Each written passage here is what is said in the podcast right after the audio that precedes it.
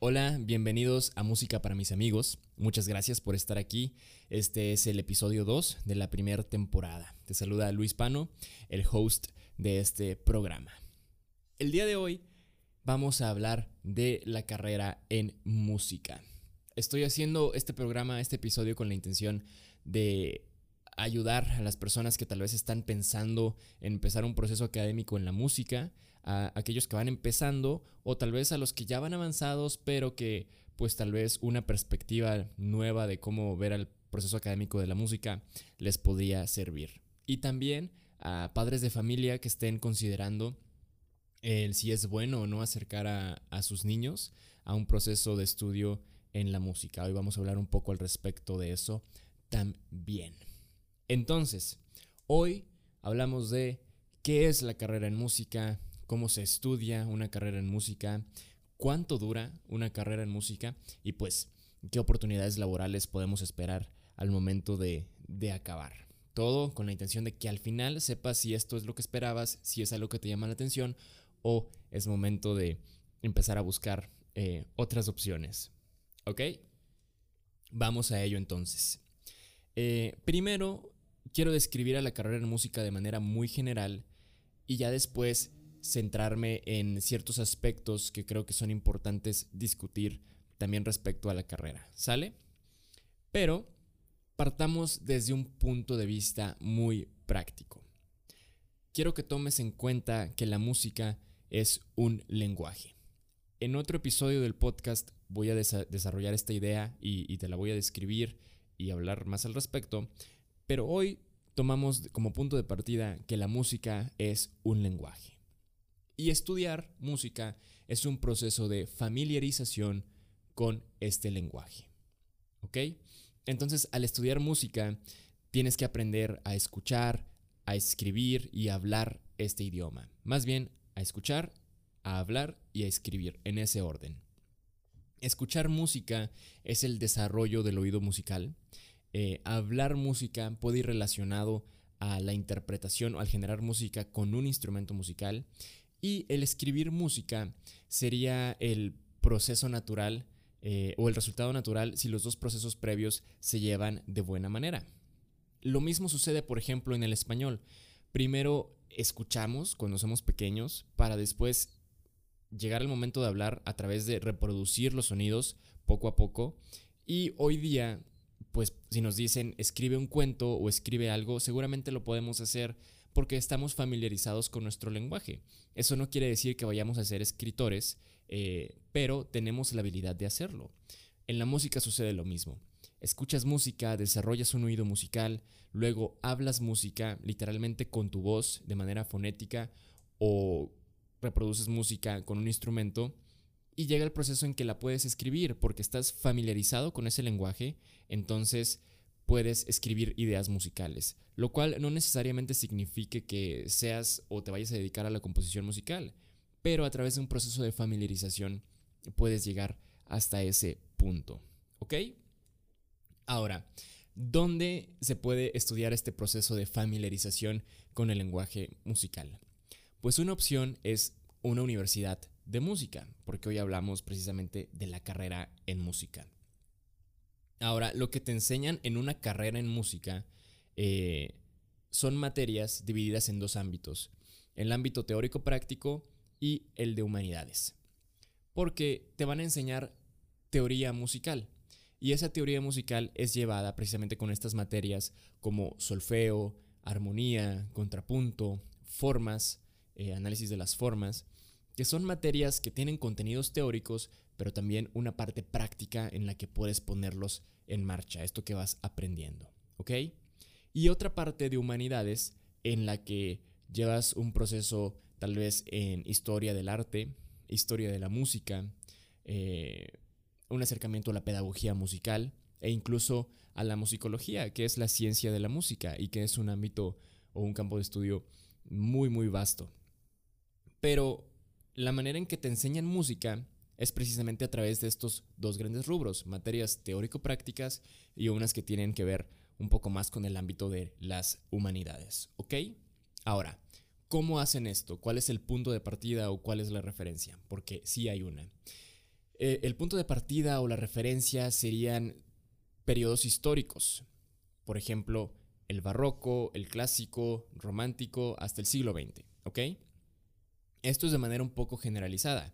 Claro que se pueden ver cosas previas al barroco, música antigua, ars nova, polifonía, y también cosas más específicas dentro del siglo XX también. Pero digamos que de manera general se toma a estos periodos históricos como punto de referencia para empezar a, estudiar estas materias, las teórico-prácticas y también las de humanidades. Entonces, digamos que de cierta manera el proceso académico de la música es un proceso de familiarización con como 500 años de historia de la música. Es una tarea bastante noble. ¿En qué se traduce esto? Pues en que son varios años de carrera. Un proceso académico en la música puede durar en promedio 7 u 8 años. En algunos casos puede durar menos, en, en algunos casos puede durar más, pero 7 u 8 años es algo bastante común. Ahora, la carrera en música, la licenciatura como tal, tarda 4 o 5 años, igual, dependiendo de los programas de estudio y, de las universidades. Pero entonces, ¿por qué terminan siendo 7 u 8 años? Porque tal vez para este punto estás preguntándote, oye, pues ¿por qué tanto tiempo? No, hombre, en ese tiempo mejor te estudias eh, una carrera normal y un posgrado, o mejor te estudias algo muy entre comillas que te dé de comer y después ya te, te dedicas a la música. Muchas cosas que suelen eh, ser reacciones ante, ante este dato, ¿no? Que la carrera en música tarda varios años. Bueno, aquí es donde tenemos que detenernos a hablar de cosas un poco más eh, a fondo respecto a la carrera de música. Antes, recapitulemos. La música es un lenguaje Estudiar música es un proceso de familiarización con ese lenguaje que puedes hacerlo en una universidad, que van a hacer ese proceso a través de materias teórico, teórico-prácticas y en algunos casos también de humanidades, y que es un proceso que puede durar hasta 8 años, ¿ok? Ahora sí, ¿por qué tanto tiempo? Bueno, esto es porque al iniciar el proceso de la licenciatura, te vas a encontrar con conceptos que llegan a ser bastante técnicos. El punto de partida de una licenciatura en música requiere conocimientos previos que pueden llegar a ser bastante técnicos. Por lo tanto, tiene que haber un proceso previo en el que te familiarices con eso que se te pide al mero inicio de la licenciatura. Entonces, las universidades en música suelen tener un proceso de, algunas veces les llaman eh, cursos propedéuticos o cursos introductorios o en el caso de la universidad en la que yo estudié, que es la Universidad de Guadalajara, se le llama profesional técnico en música. Que igual, en promedio, tarda tres años, depende de la universidad y depende de cada caso, pero aquí hay dos ventajas que tenemos que mencionar. Una es que em, ese proceso en la mayoría de las universidades lo puedes estudiar de manera paulatina junto con el bachillerato. Entonces estás haciendo tres años muy prácticos porque al mismo tiempo de estudiar tu preparatoria, estudias también un proceso de familiarización con la música de manera técnica. Y la otra ventaja es que, al menos en la Universidad de Guadalajara, al terminar ese proceso, eres acreedor de un título, un título de profesional técnico en música, que te, o sea, que certifica que estás preparado para cierto ambiente laboral y que certifica también que tienes los conocimientos necesarios para entrar ahora sí a una licenciatura, tal vez no en la misma Universidad de Guadalajara, sino en otra universidad, y que ya tienes los conocimientos previos para empezar el proceso académico más, eh, más serio, que es la licenciatura.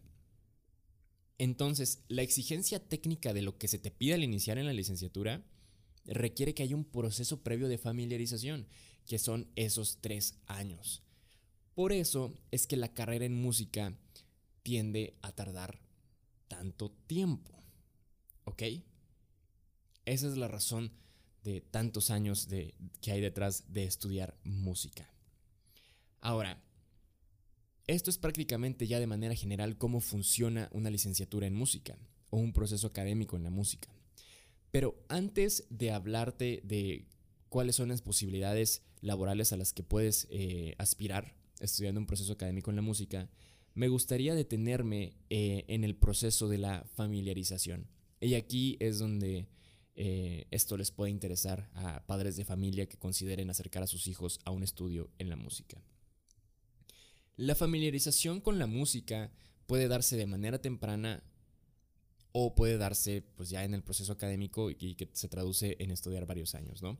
Habremos primero del caso de eh, hacerlo desde manera temprana. Tal vez uno piense que ese proceso es a través de llevar a un niño a clases de música, específicamente aprender a tocar un instrumento. Esto es muy bueno, definitivamente el, niño que tiene ese acercamiento va a desarrollar herramientas para su vida, aunque no, no se dedique a la música, pero esta no es la única manera de crear familiarización con la música. De hecho, hay cosas previas y hasta cierto punto más sencillas que se pueden hacer para desarrollar esta familiarización. Una sería cantar. Cantar con el niño, cantarles a los niños, que el niño cante, eh, bailar también con ellos, aprender a que enseñarles y jugar a que experimenten con su cuerpo eh, el ritmo, el sentir la música, porque a través de estas cosas que prácticamente es jugar con los niños con contenido musical, el niño puede desarrollar una interiorización de materiales musicales muy básicos como el reconocer una melodía y como el reconocer un ritmo. Y prácticamente está aprendiendo música a través del juego.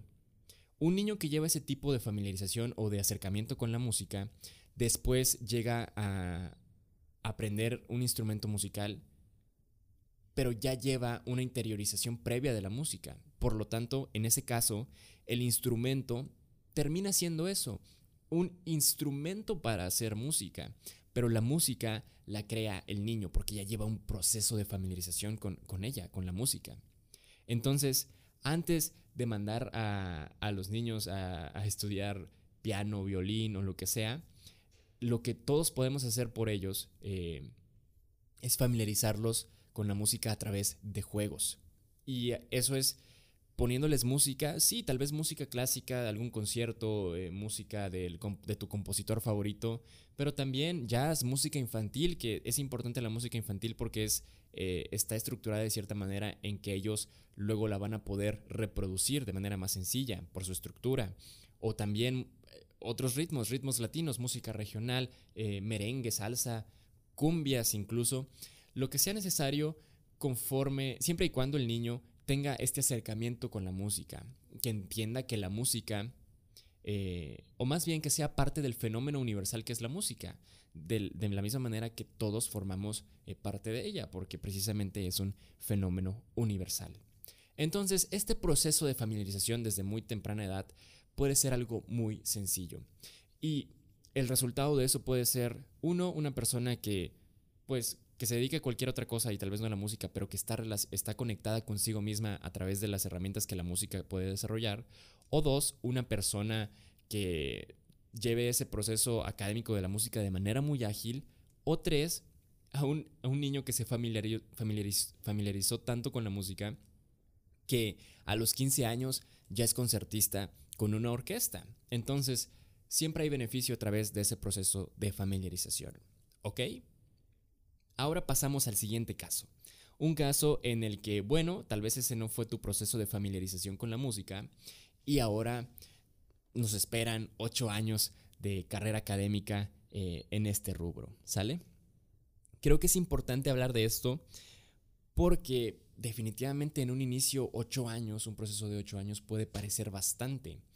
Y en general, eh, un proceso académico en la música suele tomar, suele tomar gran parte del proceso de nuestra vida de los 20 a los 30 años. Por ejemplo, en mi caso, eh, yo estaría terminando la carrera en música a los 26 años. Entonces creo que aquí es importante detenerse a realizar ciertas preguntas para tratar de poner las cosas en perspectiva.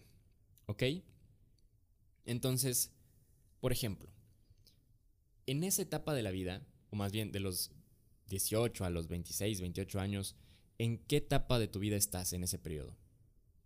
¿Es una etapa en específico o son varias? ya tienes un plan en ese tiempo, ya tienes ciertos objetivos, ya cumpliste otros objetivos, ya te trazaste nuevas metas. Ahora, estas preguntas pueden no tener respuesta, lo cual es correcto y también ninguna respuesta es específicamente la correcta a cada una de estas preguntas. Son cosas que definitivamente se van desarrollando con el tiempo y también que están en constante cambio. Pero es que cuando se ponen, cuando uno se hace estas preguntas, creo que ayuda a poner las cosas en perspectiva y de pronto un proceso académico de 3, 4 años, 6, 8 o 10 ya no importa que sea ese tiempo, sino lo que importa es cómo atesoras ese tiempo. Ahora te comparto mi opinión y puedes tomar esto como algo muy subjetivo y claro que me podría equivocar, pero yo creo que de los 20 a los 30 años estamos en un proceso de formación humana aún. Estamos en un proceso de búsqueda de, de cierta madurez. Eh, ahora, esto también, el otro día platicaba con un muy buen amigo, eh, le mando un saludo, mi amigo Flavio. Eh, esto puede ser relacionado también con el cambio generacional que ha habido, ¿no? Porque si volteamos a ver al adulto millennial o a la generación Z, no se ve a un adulto consolidado de manera profesional y de manera integral, sino hasta los 30 años, más o menos. A los 21 años no, como tal vez fue en otras generaciones. Entonces, esto puede que sea cultural. Pero tomando eso como punto de partida, yo pienso que realmente de los 20 a los 30 años estamos en un proceso en el que no solamente estamos en formación académica, sino también en formación humana. Todavía, tal vez ya no definiendo valores, pero sí reforzando algunos valores y sobre todo instruyéndonos en no solo en nuestro ámbito profesional, sino también en otros ámbitos, ¿no? Que hoy día es necesario estar preparado de muchas maneras, pues para la vida misma. Entonces, si en este proceso en el que tal vez también ya tienes que empezar a ser autosuficiente, y ojo aquí quiero, quiero aclarar que, eh, pues, esto no es generalizar, cada caso es distinto. Hay tantos casos como hay tantas personas en el mundo porque cada quien es un caso distinto, pero es una opinión solamente. Entonces tal vez empiezas a ser autosuficiente y se empiezan a presentar nuevos retos. Entonces, si en este periodo de formación y en el que todavía estás estudiando un proceso académico, y a pesar de eso estudias un proceso académico en artes, en música o en alguna carrera artística, pues qué chido. Porque eso no quiere, que sea un proceso de formación no quiere decir que vaya a ser fácil. Seguramente van a haber retos en ese camino pero esos retos son cosas que al superarlas nos hacen crecer como personas. Entonces, a fin de cuentas, eh, puede ser con una carrera artística o con otra carrera, pero de los 20 a los 30 años puedes dedicarte a un proceso de formación integral. Es decir, eh, en, en cuidar tu físico, cuidar tu salud, aprender a cuidar tu salud, aprender a formarte en diversos rubros eh, que integran al humano, no solo el académico, pero dentro de, todo eso también el académico. Entonces, creo que cuando se ponen las cosas eh, bajo eh, ese filtro, que de los 20 a los 30 años estamos en un proceso de formación, la perspectiva cambia. Y eso ayuda a tomar en cuenta que ya no importa que, sean 8 años de carrera o los años que sean, lo que importa es cómo atesorar ese tiempo. Entonces, en lo personal, creo que definitivamente hay, hay un beneficio eh, a raíz de poner las cosas en perspectiva. Entonces, creo que era algo que se tenía que mencionar. Espero que sea de ayuda.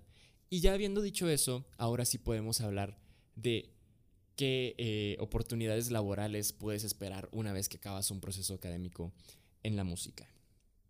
La música es algo muy noble, realmente las oportunidades laborales se limitan a la creatividad de la persona que las busca. Pero digamos que el músico académico puede tocar por su cuenta, puede tocar eh, en una orquesta, puede dedicarse a la dirección coral, después a la dirección orquestal, hacer desarrollo de programas eh, culturales, eh, solo o en conjunto, dedicarse a la investigación musical, a la recopilación de archivos, cosas que caen dentro del ámbito de la musicología, que es un ámbito amplísimo, hacer difusión musical, muchas otras cosas, dedicarse también a la composición, eh, hacer arreglos, vivir de su música, eh, participar en concursos, tanto los instrumentistas, en concursos de, performance, como en concursos de composición, en el caso de los compositores. Y también, y esto lo dejé con intención al final, dar clases. Pero más que dar clases, enseñar. Los grandes músicos a lo largo de la historia, todos han, enseñado y creo que detrás del enseñar hay muchísimo valor porque requiere que aquello que tratas de, enseñar, eh, primero tú tienes que interiorizarlo de cierta manera y crear tus procesos cognitivos para explicar eso. Entonces, definitivamente, al enseñar, aprendes y hay muchísimo valor detrás de eso y no es algo que haya que dejar de lado como ocupación em, como una posible ocupación para el músico académico. Pero habiendo dicho eso, la verdad es que el músico puede hacer lo que quiera. Es decir, hoy día no estamos limitados a dedicarnos a solamente aquello que estudiamos de manera profesional. Definitivamente hoy en día es, es muy útil estar preparado en, en más de un ámbito y eso nos puede crear más oportunidades laborales, incluso en ámbitos interdisciplinarios.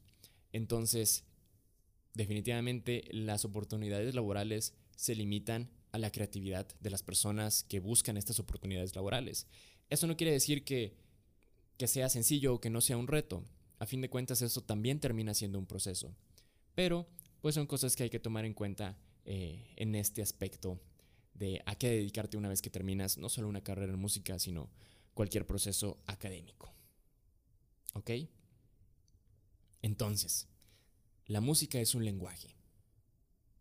Estudiar música es familiarizarte con ese lenguaje, tal vez en una universidad, a través de cierto contenido de materias, prácticas teóricas de humanidades, que tarda entre 7 u 8 años, en algunos casos más, en algunos casos menos. Esa es la carrera en música. Prácticamente eso es todo lo que hoy te quería platicar. Espero que hasta este punto hayas encontrado em, información de valor y que sea de, ayuda. Y pues bueno, lo importante al, hablar de, la carrera en música y tal vez de, cualquier carrera es que pues todo es un proceso. Definitivamente tomar en cuenta ese, ese dato de los 20 a los 30 años como un proceso de formación integral ayuda a poner las cosas eh, en perspectiva y abrazar esta idea o esta palabra o ideología del, del proceso, ¿no? Pero bueno, sin más, eh, me gustaría conocer tu opinión respecto a este episodio. Si quieres compartirla, puedes encontrarme en redes sociales. Eh, búscame como Luis Pano, pues aquí en YouTube o aquí en este podcast, en Facebook, en Instagram. Y si gustas, puedes compartirme tu opinión al respecto. Porque definitivamente el diálogo respecto a este tema puede continuar y podemos profundizar en cada aspecto. Pero eh, con suerte eh, este, este episodio puede desarrollar o generar más diálogo al respecto. Bueno, sin más, muchas gracias por llegar a este punto del podcast. Muchas, muchas gracias por brindarme tu tiempo y, y por escuchar este episodio. Yo soy Luis Pano. Esto es música para mis amigos. Hasta la próxima.